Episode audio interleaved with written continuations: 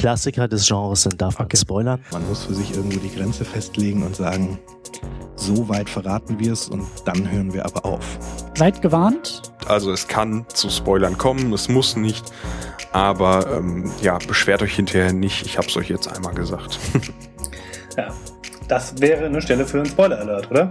Ja, dann hoffe ich, dass ich dir den Film jetzt nicht kaputt spoiler. Was soll man dazu sagen? Wir spoilern hier gnadenlos. Genau.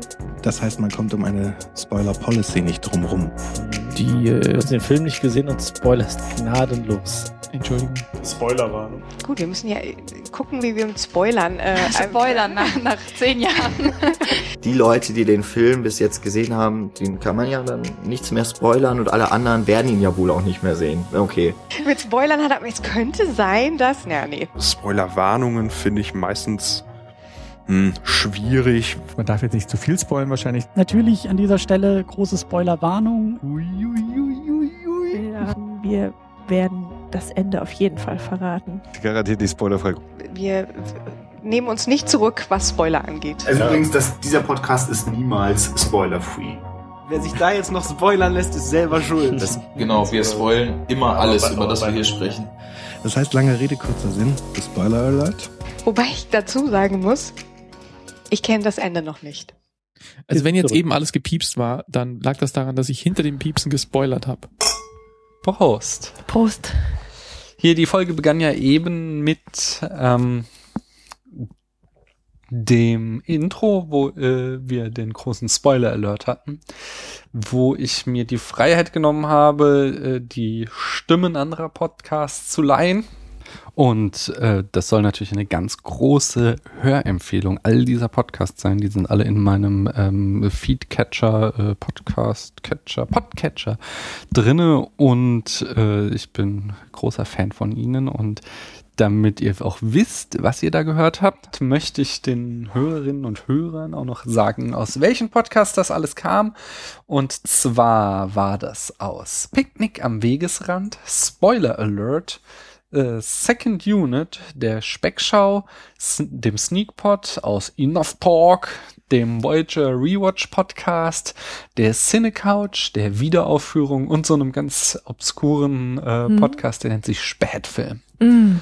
Und die genauen äh, Quellenangaben werde ich dann wie gewöhnlich bei sowas in den Blog hauen. Sehr korrekt. Sehr korrekt, nicht? Mhm. Äh, apropos Blog, da habe ich jetzt auch irgendwie mal so eine ähm, äh, Aluhut-Änderung vorgenommen, nicht? Ja. Dann irgendwie vor zwei, drei Wochen war das, dass da die Verbraucherzentrale NRW äh, ein bisschen äh, abgedreht ist und jetzt äh, äh, Webseiten wegen des Facebook-Buttons äh, abgemahnt hat.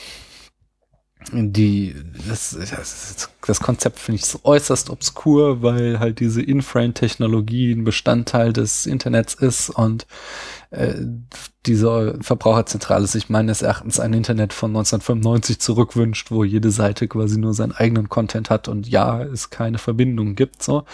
Aber äh, um da zumindest ein bisschen auf der sicheren Seite zu sein, habe ich da jetzt hier diese äh, neue Share-Buttons eingepflegt von Heise. Äh, das WordPress-Plugin nennt sich Sheriff.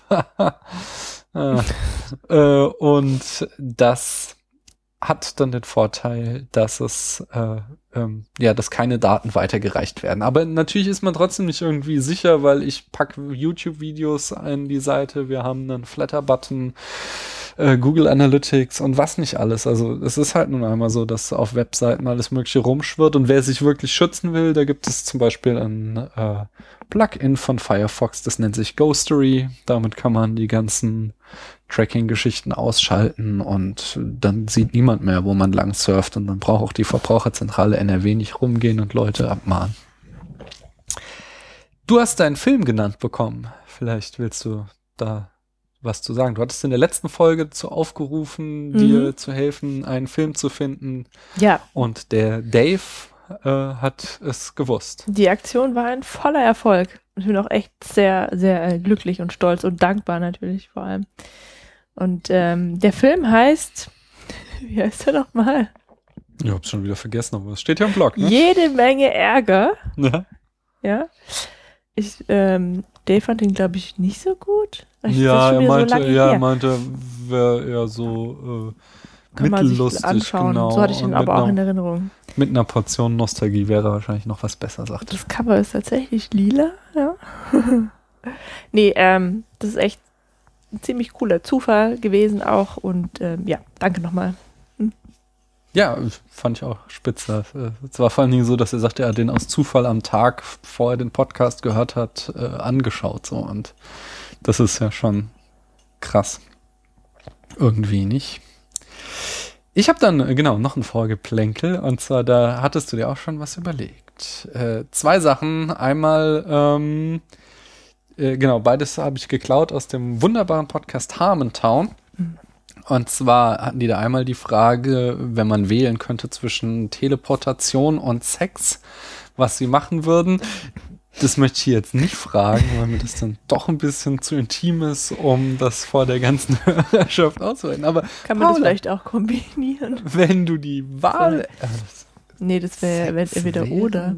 das ist ja der Punkt. So. Wenn du die Wahl hättest, zu, äh, für Mhm. den Rest deines Lebens könntest du dich entweder irgendwo hin teleportieren, aber dafür nicht mehr essen. Ähm, Mhm. oh, also schon noch irgendwie zur Nahrungsaufnahme, aber du hättest keinen Geschmack mehr und kein Vergnügen mehr am Essen. Oder du möchtest weiterhin essen. Welche der beiden Varianten würdest du wählen? Das Teleportieren. Wirklich? Ja, wirklich. Aber warum? Ja, weil das total cool ist, wenn man das kann, wenn man sich von einem Ort zum anderen einfach so quasi ähm, Ja, aber ich meine, du kannst halt auch reisen, gell? So. Ja, Das aber es geht ja nicht Natürlich so gibt es, natürlich gibt es auch halt so auch- Orte, wo man nicht hin kann. Du kannst jetzt, du kannst dich ja aufs Klo der Queen teleportieren, wenn du willst, aber Ich bin mir Äh. nicht sicher, ob Teleportieren so einfach funktioniert ob, oder ob man nicht irgendwie sehen muss, wo man landet, ne? Das ist, das müsste man halt vorher aushandeln, bevor selbst- man den selbst- Vertrag unterschreibt. Nee, selbst mit dieser Einschränkung würde ich das vorziehen, auf jeden Fall, weil du kannst halt einfach mal schnell da oben auf den aber Baum. du könntest halt zum Beispiel nie wieder in ein Restaurant gehen. Leute, äh, Also- wieso nicht? Ja, weil es halt witzlos ist. Ach so, ja, da kann ich ja so tun, als ob es mir schmecken würde. Ja, aber du würdest halt voll was Essentielles verpassen. Das finde ich nicht so schlimm. Ich esse halt schon auch gerne und ich mag auch leckeres Essen so, aber im Prinzip ist es ja nur Stoffwechseln. Hm. Mein quasi Onkel, Onkel Werner hatte keine Geschmackssinne. Und? Er Oder, oder halt, halt irgendwie irgendwas so. Jedenfalls hat das meine Oma immer behauptet. Ich bin mir gar nicht so sicher, ob das stimmt so oder so, nur so ein Spruch war. Aber die meinte, dem könne man ein. Stück Kohle hinlegen, das würde der auch essen. Vielleicht war das wirklich nur Ja, das ist ja die Konsistenz. toll. Oma-Propaganda. Ja, wahrscheinlich. Ja. Äh, und aber bei Hamtom hatten sie noch eine zweite und das ist noch eine viel coolere Frage, nämlich äh, stell dir vor, du hättest eine nutzlose Superkraft. Mhm. Äh, welche wäre das? Nutzlos in dem Sinne ist, dass du sie weder dazu nutzen kannst, ein Superheld zu werden, noch ein Supervillain. Mhm. Mhm. Ja, da habe ich mir ziemlich schnell auch was einfallen Ja. lassen. Also ich könnte Nahrungsmittel anders einfärben durch pure Willenskraft. Ja, das wäre nicht total cool, finde ich, wenn man plötzlich so eine Banane hätte in Regenbogenfarben oder irgendwie, keine Ahnung, Steak, ein rotes Steak mit weißen Punkten oder so, finde ich halt voll cool, ist aber komplett nutzlos. Naja, könntest du theoretisch halt zum Beispiel so einen Gemüsehändler in den Ruin treiben, indem du all sein, sein Gemüse braun färbst. So. Dann könntest du Oder, die- oder schwarz mit so weißen. so, so hier ins frische Zentrum Nestern. da, den Großmarkt Hm. da nach Frankfurt fahren und die erpressen sagen. So, Ja, entweder. okay. Ah, es schon, aber es, äh, es ist schon. Ja, es Gibst du zu, dass es ziemlich nutzlos ist? ja, aber es ist lustig auf jeden Fall. Ich habe mir auch was ausgedacht. Ja, ich hoffe, dass. Ja. Achso, ich hatte, ich hatte, das kam eben, aber glaube schon durch. Ich Mhm. würde mich für Essen entscheiden. So. Ach ja. Äh, und dann halt lieber viel reisen. Nee, meine nutzlose Superkraft wäre, ich hätte gerne einen Voice-Over zu meinem Leben mit der Stimme von, äh, äh, von dem deutschen Synchronsprecher von Robert De Niro. Oh ja, was für eine Das wär, so stellst du vor, du stehst da so in der Supermarktschlange und irgendwie der Typ hinter dir rammt dir wieder seinen äh, Einkaufswagen in den Hintern und dann sagt Robert De Niro so, Und er spürte, wie der, Hinter, wie, der, wie der Hintermann mit ihm kuscheln wollte, indem er ihm den Wagen sanft an den Po schummerte. So. Und der Typ dahinter, die hört es natürlich auch so, aber er weiß halt nie, wo die Stimme herkommt und ist dann irgendwie peinlich berührt. Okay, so. aber das gilt nicht. Das ist verdammt cool, aber es gilt nicht, weil gerade in diesem Beispiel sieht man, dass es sehr nützlich, nützlich ist. Ja, nee, aber es kann ja, weder kann ich, es, es geht ja nur darum, ich kann ja nicht Superheld oder Supervillain damit werden. Das ist ja nutzlos in dem Sinne. Ach so. Das ist eine Superkraft, die ich halt Hm, nicht nutzen stimmt. kann, um ein Superheld zu werden. So. Mm. Das ist aber cool. Wobei, wenn das so ein, wenn dein Voice-Over auch so ein auktorialer Erzähler ist, dann wissen alle Leute immer, was du denkst oder verspürst. Ein Und wieder stand er an der Supermarktkasse und musste dringend auf die Toilette. Zu allem Überfluss rammte ihm sein Hintermann auch noch den Wagen an die Hüfte.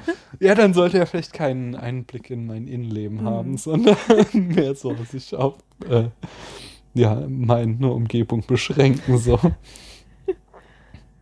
Hm.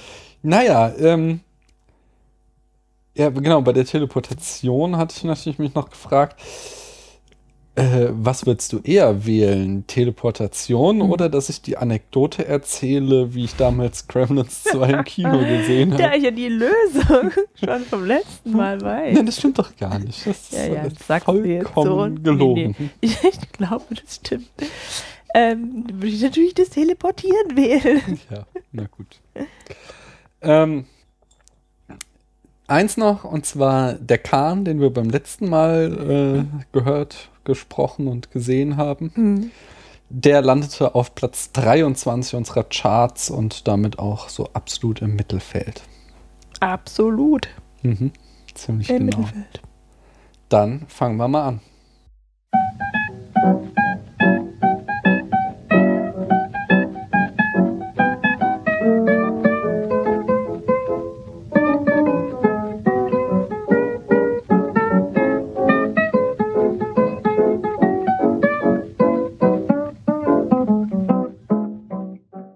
Die heutige Folge des Spätfilms wird Ihnen präsentiert vom Fremdenverkehrsamt in Brügge. Ruse is a shithole. Ruse is not a shithole. Hallo Paula. Hallo Daniel. Hallo liebe Zuhörerinnen. Hallo liebe Zuhörer. Herzlich willkommen zum Spätfilm. Genau, hallo. Achso, ah, Kino in deinem Gehörgang. Alles andere war auch super, wa? Was haben wir denn für einen Film geguckt, Paula? Ähm, wir haben das Erstlingswerk von, von das, den Erstlingsfilm von Alfred Hitchcock angeguckt. Achso, der heißt, The Pleasure Garden. ich dachte Pleasant Garden. Die Pleasure, äh, der, der Garten der Lüste oder Freuden. Aha. Ich glaube, es heißt auch Lustgarten Ach Mensch, auf siehst du, Deutsch. das hätte ich so. dich mal vorher fragen sollen, weil ich habe mir vorhin noch überlegt, wie die äh, vier Protagonisten heißen und bin nur auf die Das Frauennamen weiß gekommen. ich noch, das kann Du ich dir sagen. Es waren, warte, Jill und Patsy. Genau, Patsy war so eigentlich unsere Heldin. Dann Mhm. gab es Jill, ihre Freundin, Schrägstrich, äh, Das Luder. Genau. Dann gab es äh, den äh, späteren Ehemann von Patsy, der hieß Levitt. Mr. genau. Levitt. Ja, einen Äh, Vornamen hatte der nicht. Hm, weiß ich nicht. Ich habe jetzt echt nur Levitt aufgeschrieben, weil die das auch immer nur so gesagt haben. Ich glaube, Mhm. später haben die auch Vornamen mal genannt, aber am Anfang war es Ist er immer, irgendwie ähm, Mhm. Rupert oder so? weiß ich nicht. Nee, das verwechselst du, der, äh, der Verlobte von Jill, der hieß nämlich Hugh, Ah. Mhm. wie Hugh Grant, nur Hugh Fielding. Hugh Grant, nur Hugh Fielding. Wie fandst du den Film? äh, muss ich jetzt auch echt nochmal in meinem Gehirnkostel graben. Das war. Ähm, ich fand, dass der, das hatte ich vorhin auch schon zu dir gesagt, Gestern. ich es hier nochmal so Aber sag's noch. öffentlich. Was? Das war gestern, aber sag's ruhig nochmal. Nicht? Oh. Die Zeit verfliegt. Die Tage verschwimmen. Ähm, dass der erschreckend, die Handlung erschreckend vorhersehbar war. Mhm. Also, der Film hatte gerade angefangen, da wussten wir eigentlich auch schon, wie es ausgeht. No. Ja, so fünf Minuten später vielleicht noch. Und das ist total untypisch für unseren Meister Hitchcock, ja. Ah. Ähm, sonst fand ich ihn aber auch erstaunlich kurzweilig. Ich dachte, Stummfilme langweilen mich eher. Oh, ich schaue ja gerade ganz viele Stummfilme, weil ich ja so ein kleines Sonderprojekt habe, wo ich durch die Filmgeschichte reise, Mhm. nicht? Und wenn man sich da mal so reingeguckt hat, so, jetzt habe ich schon so zehn Filme oder so, nee, mehr, keine Ahnung. 15 habe ich, glaube ich, jetzt schon verblockt und dann irgendwann fetzt das auch und ist halt Mhm. irgendwie auch lustig. Aber ich bin jetzt Wort gefallen. Ich überlege gerade, ob der, ähm, da gibt es ja auch so Dialoge, die irgendwie verschriftlicht werden auf dem Bildschirm, Mhm. so, ne? Und Texttafeln. Text, ta tatsächlich kommt es nach zwischen den Bildern. Nicht immer. Also du siehst viele äh, pantomimische Dialoge, wo dann halt äh, einfach ja, du hast nee, den also- Mimik, aber es gibt halt ähm, dann verschiedene. Es gibt dann halt welche, die haben wirklich direkte wörtliche Rede. Nein, in diesem Film. In diesem Film auch. Welche, die Mhm. wörtliche Rede hatten, aber auch welche, die halt quasi als Expositionshilfen wirkten und dir gesagt haben, was du da jetzt sehen sollst. Aber das war auch immer, da war dann das Bild weg. Und du Genau. hast den Text echt? Ja. Daran kann ich mich irgendwie nicht erinnern, weil das ist ja so klassisch Stummfilm, ne? Dass du dann so ein Bild Genau, hast und dann und das ist so, zu der Zeit auch schon voll etabliert. So, äh, wie gesagt, ich habe ja jetzt gerade äh, so den ersten Film, wo ich das gesehen habe, das war Ben Hur, die ist original und ich glaube, das war 1907. So, also du siehst, der Film hier ist von 1925, das heißt, äh, diese Texttafeln waren jetzt schon knappe 20 Jahre alt. So, die waren schon Standard zu dem Zeitpunkt. Äh, Paula hatte da gerade Erinnerungsschwächen, weil das jetzt auch schon wieder anderthalb Wochen her ist oder so, dass wir den Film geguckt haben, denn die Zeit fliegt ja so nicht. Ständig kommt was dazwischen. zum Beispiel Geburtstage. Ja, oder irgendwelche, Irgendwelche Besuche Streiks. Streiks. Das wird das ständig gestreikt. Ja, das ist schon wieder ein anderes Thema. Streik. Alle Mhm. streiken. Ähm, ich, ich fand den Film jetzt auch nicht so knorke. Ähm, ich fand ihn auch wahrscheinlich nicht so kurzweilig wie du. Also man konnte den schon so gut weggucken. Wir haben viel gelacht, wir beide. Ja, aber das war mehr so über den Lachen als Mhm. mit dem Film lachen. Der Und- war, der war teilweise unfreiwillig komisch. Ja. ja. Und ich glaube, ich werde auch, ähm, wir haben irgendwann mal so bei einem der ersten Hitchcocks, die wir hier besprochen, gesagt haben, so, ah, Hitchcock landet eh immer in der oberen Mhm. Hälfte der Skala. Ich glaube, das wird schon knapp dieses Mal. So. Ja. Da bin ich mir nicht so sicher. Ähm, Da hat er eindeutig seinen Stil noch nicht gefunden. Ja. das ist ein Punkt. Gut, dass du ihn ansprichst. Mhm. Kommen wir zu. Aber zuerst, Mhm. sag uns doch mal die Handlung in fünf Sätzen. Hm. Immer muss ich, ne? Ja. Nee, ich kann ja auch mit Eckdaten anfangen, wenn du. Nee, die Handlung muss ich jetzt. Nee, kann ich dir ja nicht zuhören. Achso, ja, dann. Mhm. Hau rein. Ja, also ähm, äh, Patsy ist also ein, ein, ein Showgirl. Heißt Mhm. es Showgirl oder ist es zu anrüchig? Definitiv, weil. Ach so, okay. Mhm. Also, sie sind Tänzerin Mhm. damals noch, aber äh, da greife ich jetzt schon mal vor. Es gibt den Film Showgirls, irgendwie aus den 90ern, der auch immer als heißer Kandidat gehandelt wird für den schlechtesten Film aller Zeiten. Mhm.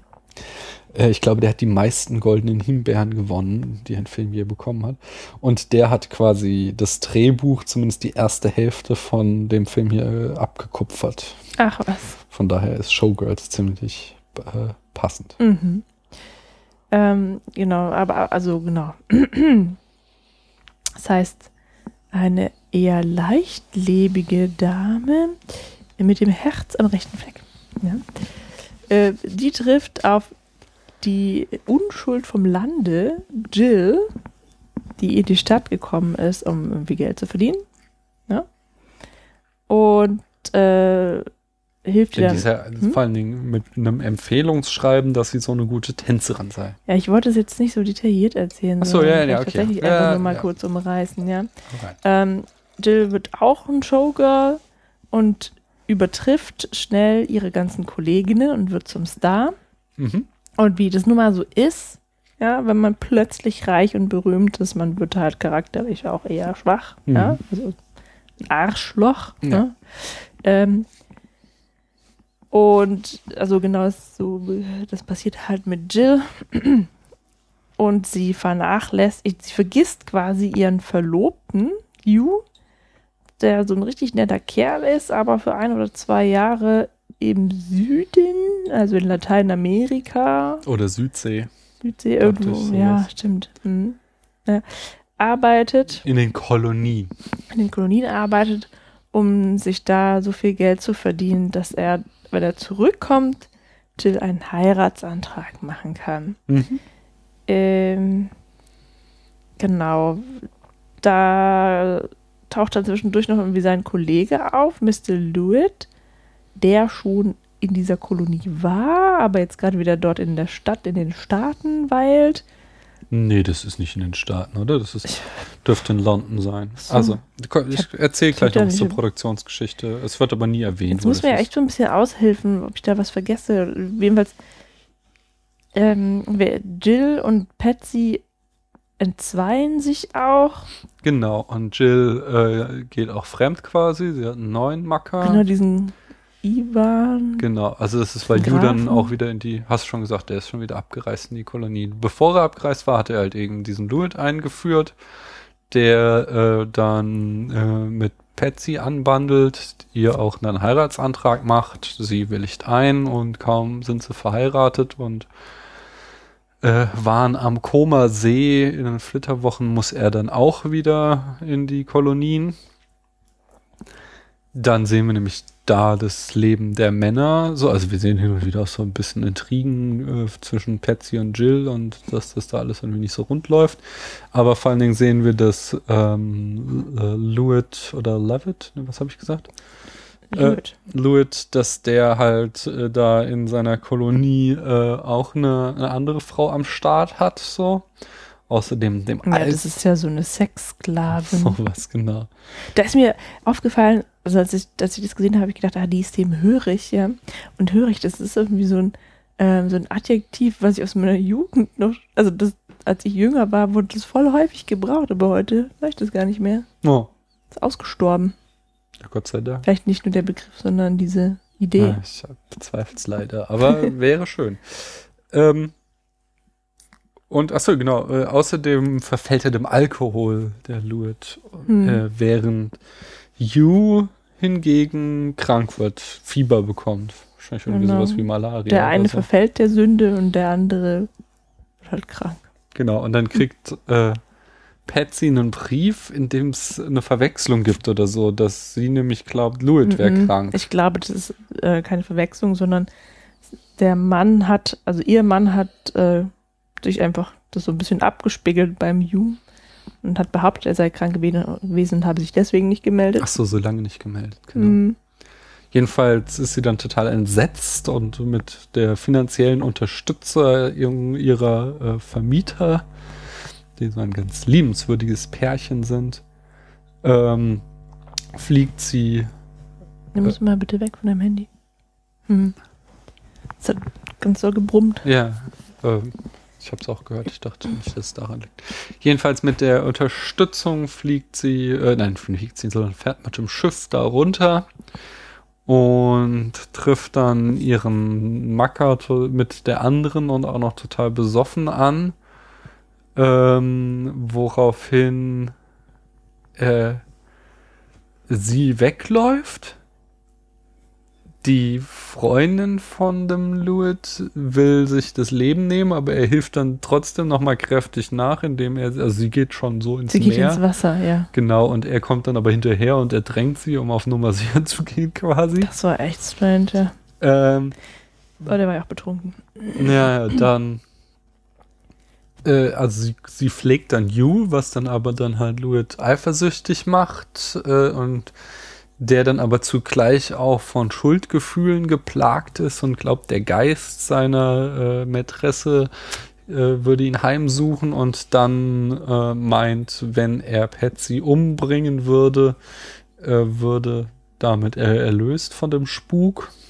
Aber kurz bevor sie äh, von ihm erschossen wird, nee, er, er dolcht mit dem Säbel, kommt nämlich so ein irgend so ein Typ, der halt sie vorher schon mal zum Haus gebracht hat. Das und war so eine Art Assistent. Genau, und er schießt dann ihren äh, äh, besoffenen, verrückten Ehemann. Und den Yu hat er auch mitgebracht auf so einer Trage, so dass Das war die Hängematte an der, die mobile Hängematte. genau mit, äh, wo dann quasi auch Hugh und äh, Patsy zum Ende des Films sich ihre Liebe gestehen können, so. Und sich dann am Ende über Umwege die richtigen gefunden haben. Mhm. Ja. Sonst noch irgendwas? So. Ich glaube, Nö. äh, Jill hat auch noch so irgendwie den Moment der Erleuchtung, wo sie merkt, dass sie Scheiße gebaut hat, aber dann ist es halt schon zu spät. So, so irgendwie, dass ich sie da irgendwie hatte sich ja auf irgendwie so einen russischen Adligen eingelassen und irgendwie merkt sie irgendwann, dass das das falsche Pferd war, auf das sie gesetzt hat. So. Hm. In so einer Nebenhandlung. Jedenfalls stammt der Film aus dem Jahr 1925, wie ich bereits sagte. Wir sprachen auch schon darüber, dass Alfred Hitchcock der Regisseur ist. Äh, In der größte Star war damals äh, Virginia Valley, die Patsy spielt. Die haben sie nämlich aus Amerika einfliegen lassen, quasi. Der Rest ähm, des Casts kam aus äh, Großbritannien, Deutschland oder Italien. Ähm, und das Genre, äh, genau, Budget habe ich nicht gefunden, dürfte halt für die Zeit entsprechend relativ niedrig gewesen sein. Ähm, außerdem war das Studio äh, gerade in finanziellen Schwierigkeiten, aber das, da komme ich gleich noch zu. Und das Genre ähm, lag irgendwo zwischen ja, Drama, Melodram. Ja, oder? Also. Das war aber schon auch irgendwie noch eine. Komödie, oder? Ja, ja, Diese das war, das war Geschichte so. mit dem Hund oder diesen, diesen, diesem Hausmeisterpärchen da. Es gab da auf alle Fälle so Comic Relief Elemente, die dann vielleicht auch schon wieder so ein bisschen auf den Hitchcock andeuten, der da kommen wird. So. Mhm. Ähm, da gab es schon noch das eine oder andere. Kommen wir gleich zu. Erst mache ich noch mal Produktion, weil da gibt es durchaus eine ganze Menge und ziemlich lustige Geschichten sogar. Äh, Wir hatten schon mal, ich glaube, bei Vertigo hast du so einiges über Hitchs Leben Mhm. erzählt und da wird sich jetzt wahrscheinlich auch ein bisschen was wiederholen und äh, ein bisschen was werde ich ein bisschen weiter ausschmücken. Jedenfalls, ähm, Hitchcock hatte zu dem Zeitpunkt, äh, bevor er den Film gedreht hat, schon so ziemlich jeden Job gemacht, den man an einem Set machen kann. Er hatte irgendwie äh, schon zum Beispiel Texttafeln gestaltet, Regieassistent gewesen und also mögliche Sachen äh, bei den Gainsborough Studios. Und der Chef und auch damals irgendwie das größte Tier äh, in der britischen Filmszene war der Produzent Michael Balcon. Und der erkannte halt Hitchs Talent so und ähm, merkte so, den will er, dem will er mal eine Chance geben als Regisseur. Ähm, und die erste Chance bekam er bereits 1922, wo äh, es irgendwie Stress gab bei dem Film Always Tell Your Wife, äh, wo der Regisseur Hugh Crossey oder Crossey äh, Regie geführt hat und ähm, dann irgendwie sich mit den Produzenten überworfen hat und äh, Hitch durfte dann quasi noch ein paar Szenen abdrehen am Ende, aber mehr so äh, im Sinne einer Second Unit. Also hat er nicht wirklich kreativ arbeiten können. Aber ähm, der, dieser Michael Bacon hielt an ihm fest und gab ihm dann noch einen Auftrag, nämlich den Film äh, Number 13. Allerdings, ähm, wie ich schon sagte, geriet das Studio in finanzielle Schwierigkeiten und so wurde unter anderem das Budget von dem Film äh, gekürzt und er wurde nie fertiggestellt und es existiert heute nur noch ein einziges Bild von dem äh, Dreh.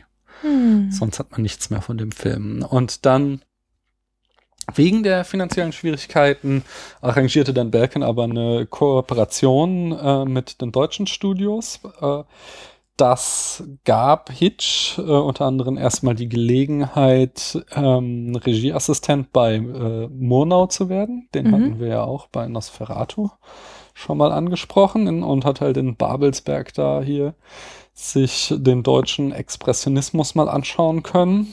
Und ähm, daraus erwuchs dann eben aber auch die Chance, dass er da auf den Regiestuhl kam zu The Pleasure Garden. Ähm, das Drehbuch dazu schrieb Elliot Stannard, der insgesamt in der frühen Karriere acht Drehbücher für Hitchcock schrieb, unter anderem auch The Lodger. Das war der zweite Film von Hitchcock, der dann auch sein erster großer Erfolg wurde. Da hat übrigens die Wiederaufführung vor kurzem mal eine Folge zugemacht. So. Und au- auch eine äh, alte Bekannte war mit am Set, nämlich als Cutterin und Regieassistentin arbeitete bei dem Film mit Alma Revel. Und die äh, wurde dann 1926 auch die Frau von Hitchcock und ganz ähnlich wie in The Pleasure Garden ähm, verbrachten sie dann auch ihre Flitterwochen am Koma See. Offensichtlich hat ihnen das da so gut gefallen, dass sie da einfach mal wieder hingefahren sind, Das nicht? war auch echt schön da. Ja, aber der Dreh, äh, goldene Moderationsbrücke, vielen Dank, Mhm. äh, äh, war nämlich nicht so schön. Da ging wohl einiges schief. Das begann schon damit, dass der italienische Kameramann Giatano di Ventimigli meinte, ähm, sie sollten die Filmrollen vom italienischen Zoll verstecken unter dem Autositz von Hitchcock. Äh, dann würden sie weniger Stress bei der Einreise haben. Und es ging mal so komplett in die Hosen, weil halt der Zoll offensichtlich gründlicher nachgeguckt hat, als sich das der Kameramann vorgestellt hatte. Und äh, äh, die waren entsprechend sauer und waren äh, drauf und dran, die Filmrollen zu beschlagnahmen. Und sie konnten sich da wahrscheinlich gegen entsprechende Zahlungen wieder rausreden und haben dann das Filmmaterial noch zurückbekommen. Heißt der, heißt der Kameramann 20.000 mit Nachnamen? Äh, Venti Mili mit G, ich weiß es nicht. Ich kann, ich nicht. Mit G? M-I-G-L-I.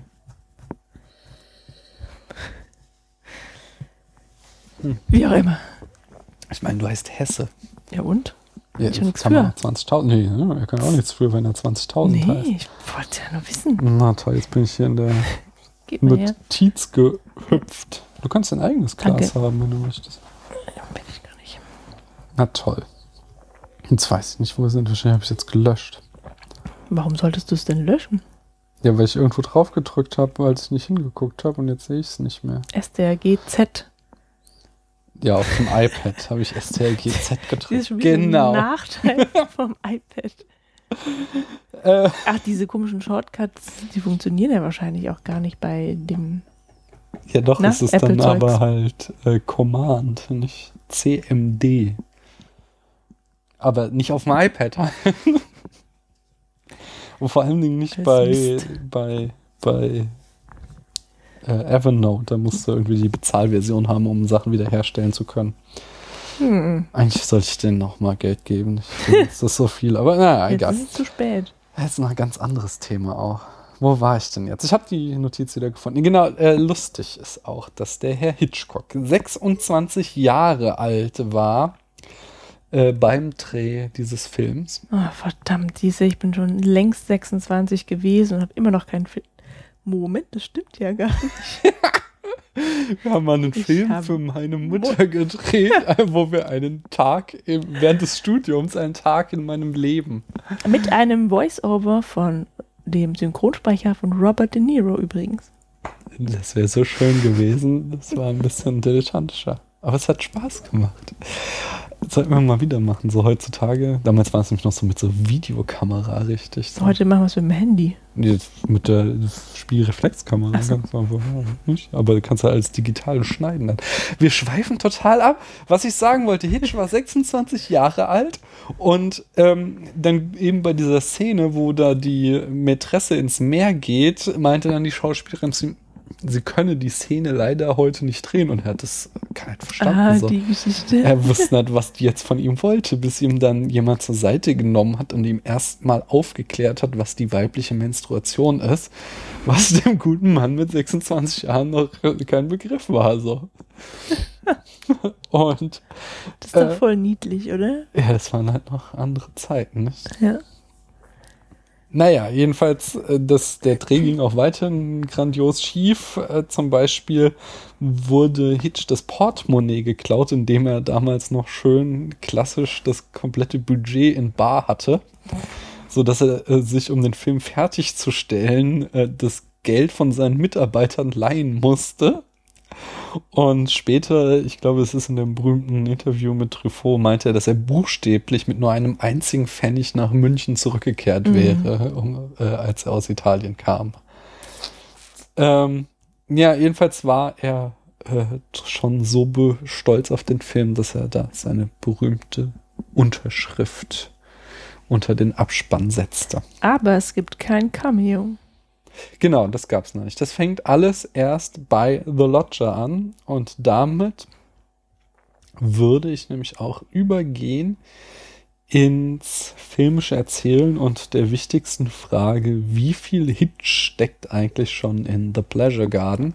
Und da sage ich ja schon halt so, wie gesagt, The Lodger, der zweite Film, der wird immer als der erste eigentliche Hitch genannt. So, Mhm. der erste war der erste Film, wo er quasi all sein äh, Können, also der auch heute noch irgendwie wie ein echter Hitchcock wirkt und wo auch er sein erstes Cameo hat und der auch der erste äh, Krimi ist. So, das hier ist ja, wie gesagt, äh, kein Krimi, auch wenn es irgendwie so eine, am Ende so eine Mordsgeschichte gibt. So. Ja, aber ist dir denn trotzdem irgendwas aufgefallen an The Pleasure Garden, was du schon irgendwie an Hitchcock? Nee, nicht mal die dralle Blondine ist dabei. Genau, die sind dunkel. Also der trägt irgendwie gar nicht. Aber es ist schon äh, das. Motiv der weiblichen Sexualität und auch der Obsession drinne.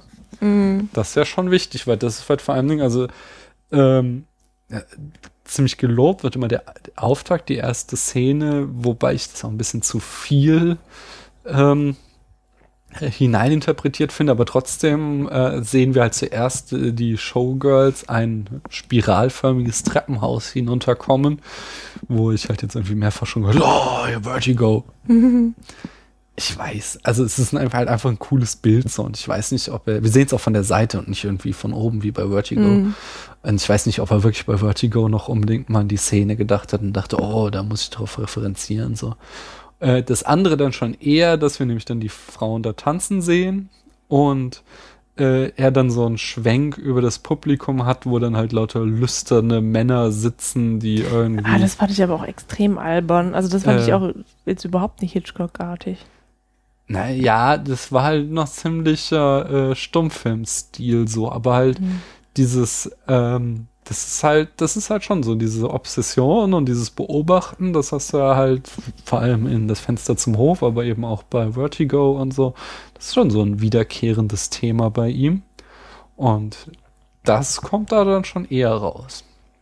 Und dann haben wir noch mal so eine, in der Szene noch mal eine ganz spannende Einstellung, wo die Bühne von äh, durch so einen High-Angle-Shot äh, gezeigt wird, so was ja auch später dann so ein Markenzeichen von ihm, weil das ist natürlich irgendwie so ein war eigentlich so ein typisches Stilmittel von dem deutschen Expressionismus. Du kannst echt dein eigenes Glas haben, du musst nicht meinen Wein trinken.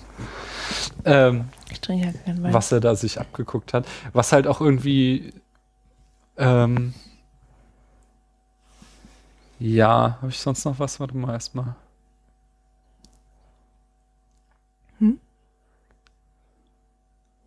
Ähm, nee, was, ich, was ich noch sagen wollte, ist, dass halt der Film unter anderem dem Geldgeber auch äh, eben zu, zu expressionistisch wirkte und das fand ich halt überhaupt nicht. Und, und ein Beispiel dafür wären die vielen, äh, also High-Angle, also Shots von oben oder von unten gewesen, aber die sind mir auch nicht aufgefallen. Der ist halt dieser eine am Anfang.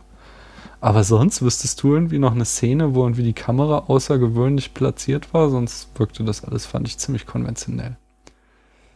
Ähm, nee, das weiß ich jetzt nicht, aber ich habe dann doch noch irgendwie ein Argument pro Expressionismus. Ja, sag. Also dieser Geist einfach von der Hm. äh, Gespielin da.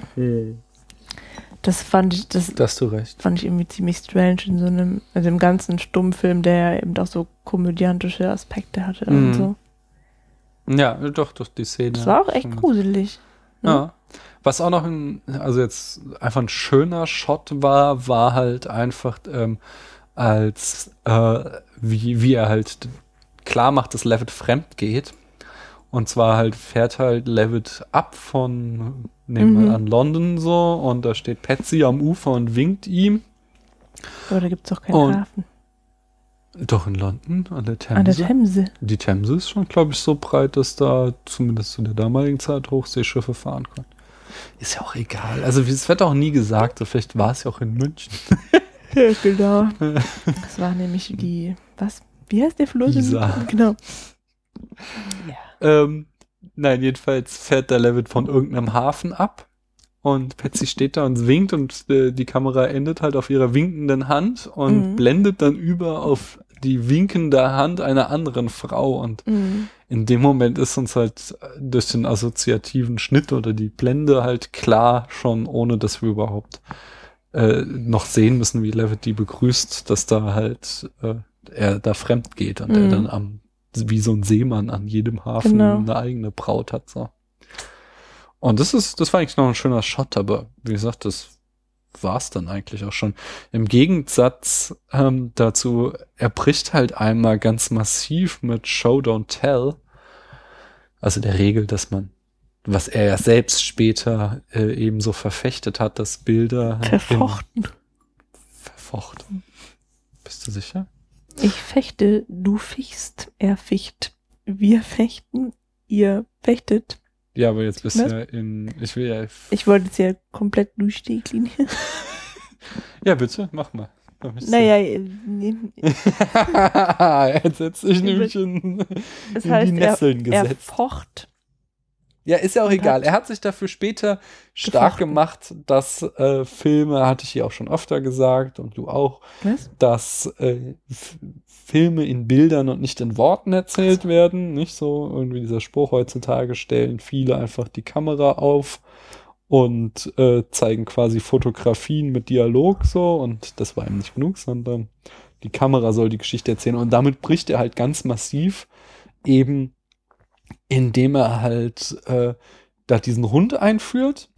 Und der Hund findet halt You total toll so. Und äh, kläfft halt äh, Levitt äh, Patsys Hund. Genau, Patsys Hund und kläfft halt Levitt an so. Und damit ist eigentlich schon sofort klar so, ah ja, You, hier, Freund der Tiere, klassischer Trope, der ist der Gute und der andere ist der Böse so. Aber nein, er muss natürlich dann nochmal eine, äh, oder nicht natürlich, schändlicherweise eine Texttafel einführen, in der Patsy nochmal den Zuschauer darauf hinweist, so, oh, das ist aber merkwürdig. Äh, ich weiß wie der Hund hieß. Er mochte You immer. Ich weiß Pudel. gar nicht, warum er dich so anbellt. Mhm. Und ich glaube, am Ende, äh, als dann You äh, da Patsy geheiratet hat, Mhm. dann gibt's auch nochmal einen Kommentar zu dem Hund, wie toll er Genau. jetzt Hey Dudel, du hast es schon immer gewusst. ja, und das ist halt, das ist, das ist echt unwürdig für einen Hitchcock, so, weil die Bilder haben da eigentlich schon alles gesagt. Hm. Oh. Nö, das, mehr habe ich zu dem Film auch eigentlich nicht zu sagen, inhaltlich. Du? Inhaltlich nicht. Nee, mir ist so aufgefallen, dass die, also wir konnten die Damen gar nicht mehr Ja. unterscheiden anfangs, weil die hatten auch alle keine Nasen. Die Wir haben- Gesichter waren einfach irgendwie blendend weiß und dann schimmerten da so riesige Augen raus. Wir haben die im Internet frei verfügbare Version gesehen, die in einer super schlechten Qualität ist. Dazu kann ich jetzt auch gleich in dieses Kapitel Rezeption überspringen. Muss man sagen, es gibt eine Restaura Restauration, eine Restauration, sagt man, oder? Und das war, glaube ich, so eine geschichtliche Epoche. Nein, eine, Eine restaurierte, restaurierte Version. Version. des Films, äh, die übrigens äh, im Zuge der Olympischen Spiele 2012 äh, zusammen mit den anderen acht Stummfilmen von Hitchcock restauriert wurde. Offensichtlich gab es da irgendwie so eine Kulturolympiade noch. Hm. Hm, Das finde ich äh, spannend so, weil ich immer ziemlich kritisch diese Olympischen Spiele und diese korrupte äh, Gesellschaft da ähm, sehe und immer denke, das ist mehr so eine Heuschreckenveranstaltung, wo halt der IOC einmal über irgendeine Stadt fährt, da jede Menge Geld absahnt und die dann am Ende auf den Kosten sitzen lässt. Aber offensichtlich, wenn dann da so Kulturhaushalte auch mal aufgestockt werden, hat's ja auch was für sich. Jedenfalls war dann auch Geld da, hier diese äh, The Pleasure Garden äh, zu restaurieren. Äh, unter anderem 20 äh, Minuten oder 5000 Meter hinzugefügt wurden, die man gefunden hatte in verschiedenen Versionen. Das ist interessant, dass du das sagst. So im, ähm, bei dem Vergleich werden einmal diese Dimensionen erstmal klar. Man ist, äh, das hatte ich neulich, ich weiß nicht, wahrscheinlich Wiederaufführungen, die sind da Experten. Habe ich in irgendeinem anderen Podcast habe ich das neulich gehört, dass man bei den äh, Stummfilmen die Länge immer lieber in Metern als in Minuten angeben soll, weil äh, die Abspielgeschwindigkeit damals noch nicht äh, so standardisiert war wie heute. Mhm. Und deswegen kann man sich nicht sicher sein, ob es wirklich 20 Minuten war oder ob es nicht schon ein bisschen schneller, ein bisschen langsamer abgespielt wurde. Mhm. So. Und deswegen sagt man halt irgendwie 5000 Meter. Ähm, jedenfalls, äh, die ist auch dann. Äh, Kommt daher vielleicht dieses Sprichwort, wir müssen mal ein paar Meter machen? Aber diese ganzen Sprichwörter kommen immer mehr aus dem Mittelalter, ne? Weiß ich nicht. Obwohl, nee, 0815 ist ja ein bisschen jünger. Ja, also nicht, nicht alle Sprichwörter kommen aus dem Mittelalter. Aber ich weiß nicht, ob es aus dem Film kommt. Bei der Restaurierung wurde jedenfalls auch die Viragierung erneuert und der Film entsprechend eingefärbt. Mhm. Äh, und ein neuer Score von Daniel Patrick Cohen wurde komponiert. Das Problem ist halt nur, dass es die halt nicht gibt, sondern die, versch die wurde halt im Kino aufgeführt und wird wahrscheinlich auch regelmäßig vom British Film Institute mal wieder aufgeführt so. Mhm. Aber ansonsten scheint die bei denen in, in den Archiven zu versauern und man kann die nirgends kaufen oder online anschauen, was ich halt dann auch irgendwie schade finde. Mhm. Ja. Der Film hatte jedenfalls von Anfang an einen ziemlich äh, schweren Stand. So, der, was ich schon sagte, der Geldgeber, ich finde gerade seinen Namen nicht, ähm, fand ihn so katastrophal, dass er äh, ihn erstmal wegsperrte und in Deutschland, also wurde er aufgeführt ganz normal, aber in, in Großbritannien wurde er nicht gezeigt. Und erst nachdem The Lodger, der zweite Film von Hitchcock, äh, ein riesen Kassenschlager wurde, wurde der dann in diesem Zug äh, veröffentlicht, so nach dem Motto, so, ah, wir haben hier übrigens noch was von diesem neuen Superstar. Mhm. Ähm,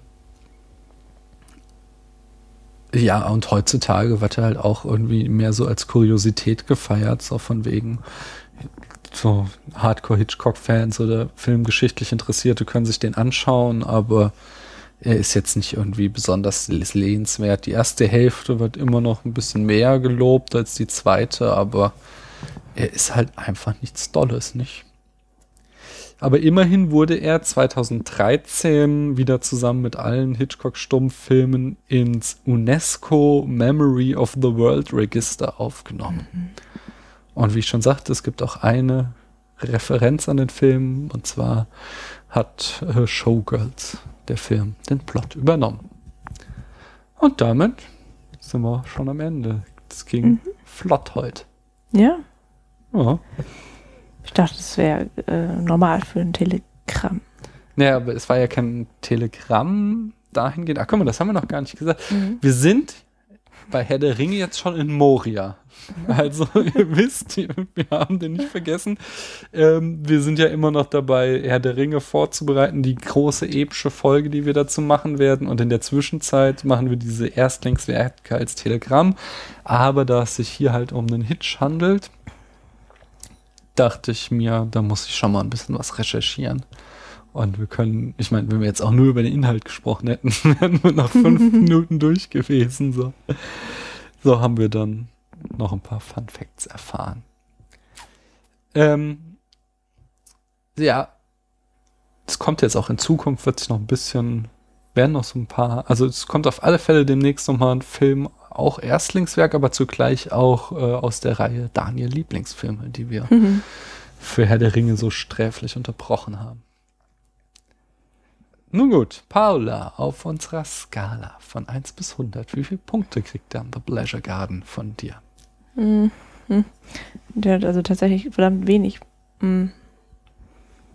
Mhm. 40. Mhm. Ich gebe ihm ein bisschen mehr.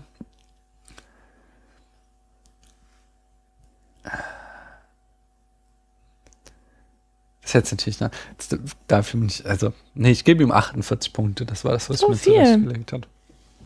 Ja, ja, ja, wie gesagt, er hat so zwei, drei schöne Shots und so, Aber was heißt so viel? Es sind halt, also es ist halt im gleichen Bereich wie du und es ist halt irgendwie immer noch einer der von mir am schlechtest bewertetsten Filme. Ich hätte ihm jetzt fast sogar aus taktischen Erwägungen noch mehr gegeben, weil jetzt wird er, glaube ich, in der Summe noch unter äh, drei Haselnüsse für Aschenbrödel liegen. Und das finde ich ja dann schon sträflich. Ich finde, das passt ganz gut. Hm, da, ja, ich meine, da könnt ihr die Folge nachhören, da haben wir uns am Ende ziemlich gefetzt über die Qualität von den Haselnüssen. Nun gut. Hast ja, du sonst nee, ich habe gar nichts mehr zu sagen dazu. Nee. Ich auch nicht. Dann, Dann bis zum nächsten Spätfilm-Telegramm. ja, bis dann. Na, oder zum Herr der Ringe. Ne? Ja. Es sind noch ein paar Seiten. Auf Wiederhören. Tschüss, man hört sich. Die heutige Folge des Spätfilms wurde Ihnen präsentiert vom Fremdenverkehrsamt in Brügge. Bruges is a shithole. Bruges is not a shithole.